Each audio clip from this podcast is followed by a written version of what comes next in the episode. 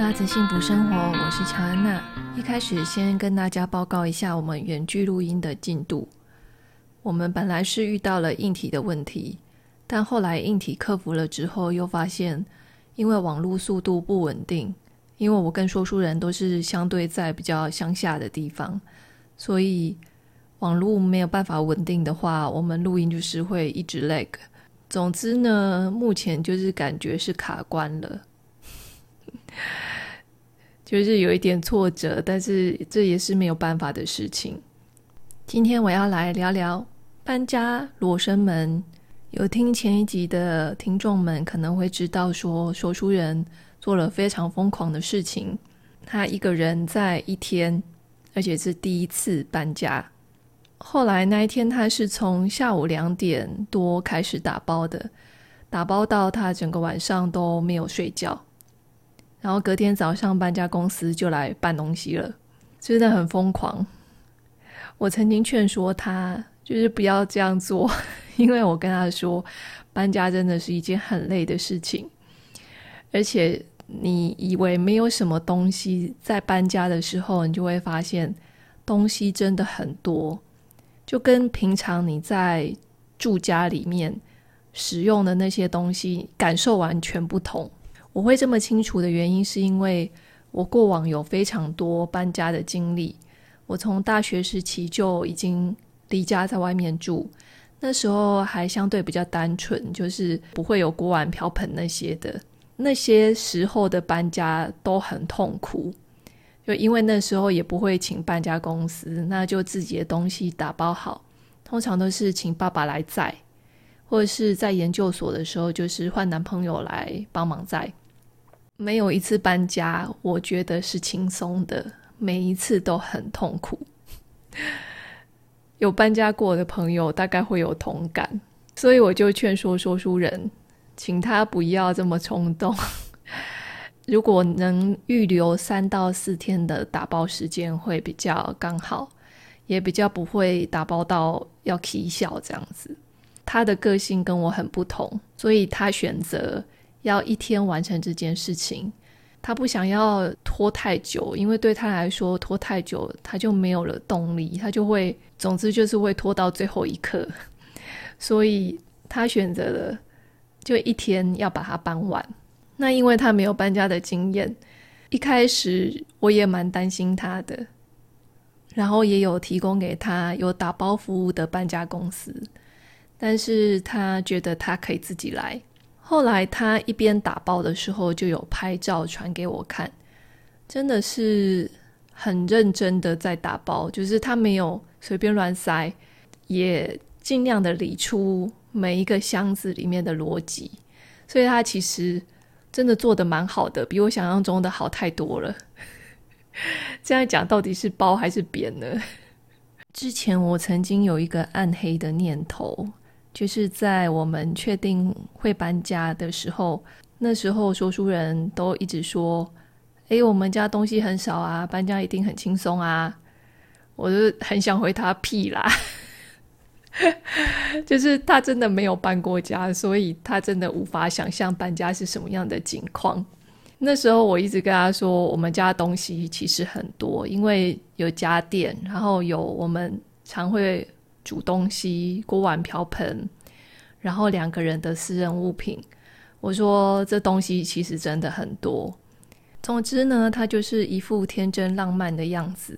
我就想说，哦，如果到时候没有我来打包，就是完全由说书人打包的话，他就会知道到底有多少东西了。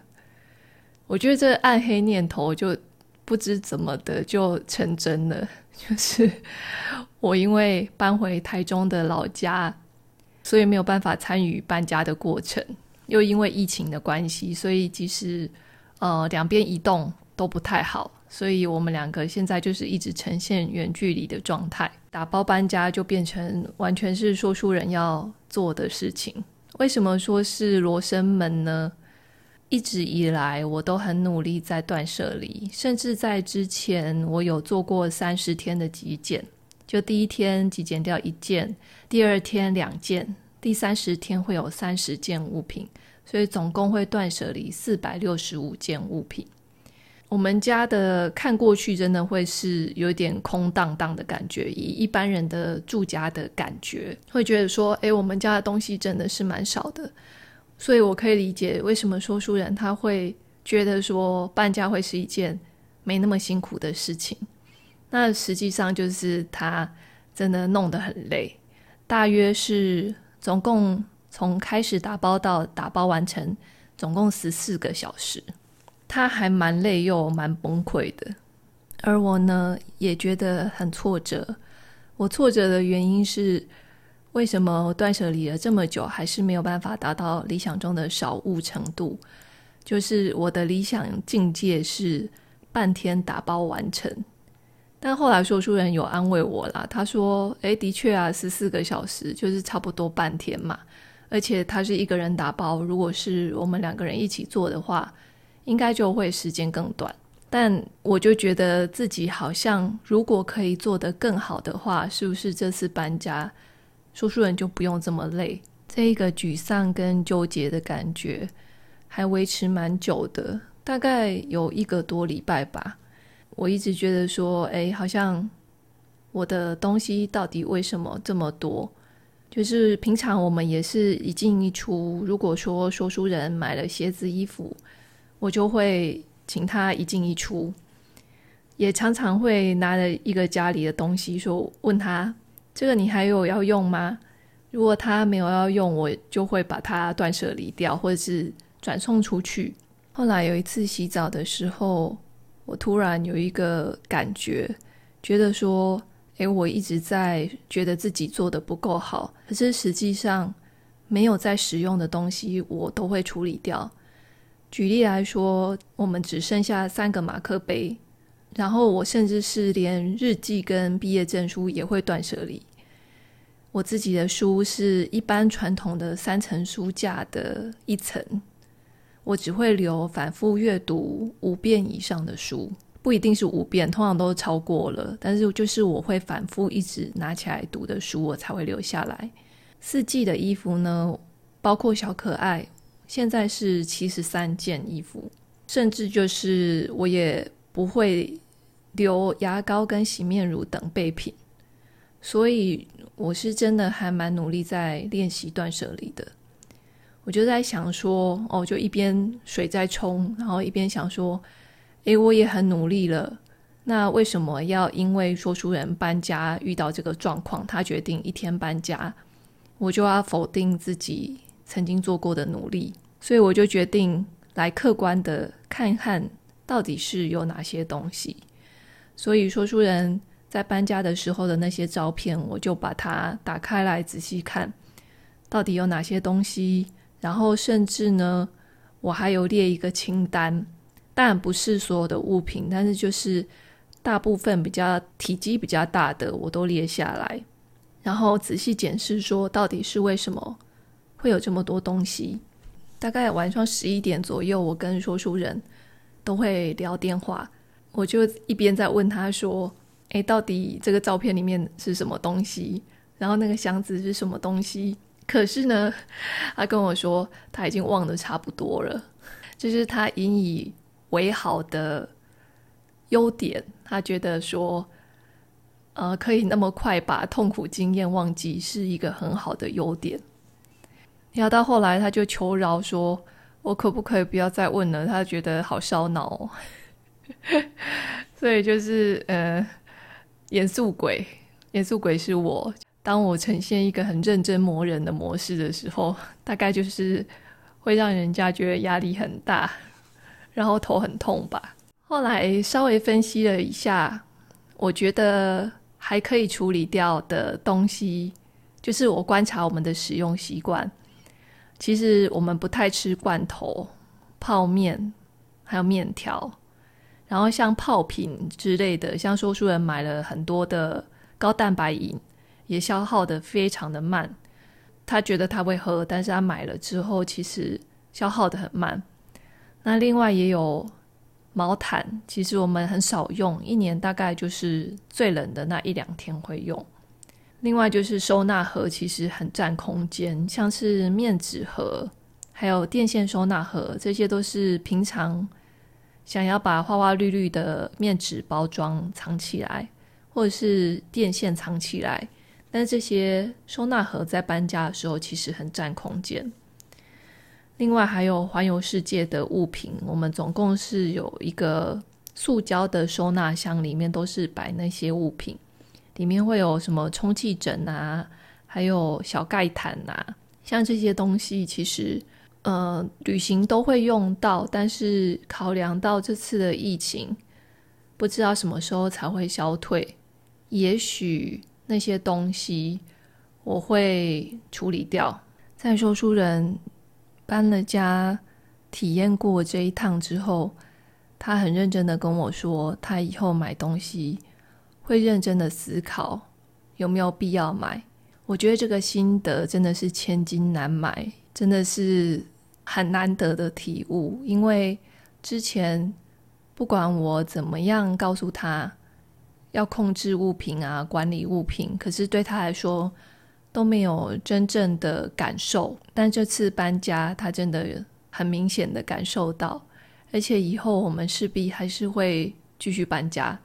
我觉得有时候我真的很不擅长对自己慈悲，常常会觉得自己做的不够好，然后东西很多，我就会觉得是我的问题。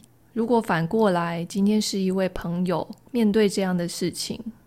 我想我的看法应该不会是他做的不够好。就在那时候，我在洗澡的时候，我突然有体悟到自己对自己是这么的严格跟严厉，所以我就来客观的检视完东西之后，做了反向思考。因为说书人没有搬过家，他觉得很辛苦，其实也还蛮自然的，因为毕竟。我也从来没有觉得搬家是不辛苦的。如果今天是我来打包，过程中我应该会淘汰很多非必要的物品，也会多抓几天来处理。像是有一些收纳小东西的纸盒的盖子，那些东西我就不会再搬到下一个地方，我通常都是会回收掉。我也发现自己陷入了。减少的执念一直在钻牛角尖，就是我希望可以半天打包完成，这个数字反而是限制了我，让我有点没有办法看到全局。从宏观的角度来看，重点应该是我想要成为什么样的人，还有我想要过什么样的生活。我不想要只是为了追求少到某个数量，就是少到。打包多久，而是真正的能使用到的，我就好好的使用它，真的去理解物品跟我之间的关系。这次搬回台中，也是载了一车的东西回来，里面包括了三盆盆栽，然后还有鸡蛋的尿盆、他的睡觉的垫子之类的，我的衣服，还有日常用品。就这样塞了满满的一车。说书人说：“哦，东西怎么这么多？”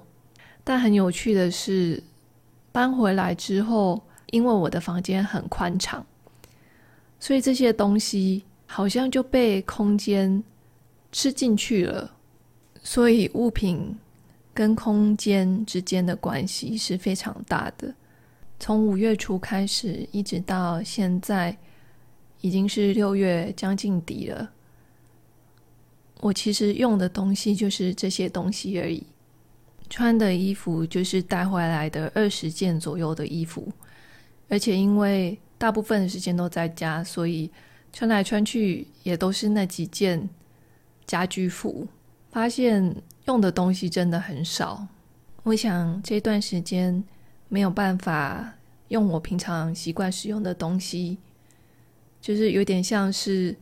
极简主义那个纪录片里面，他们说的一种极简的方法叫做打包派对法，就是把你所有的东西都打包起来，好像是你要搬家。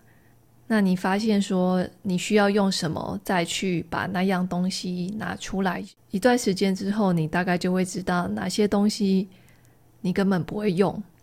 我觉得现在也很像是打包派对。我相信我再回去北部，我应该可以用另外一个角度去看他们，看是有怦然心动吗？还是觉得说，诶，好像没有也没关系。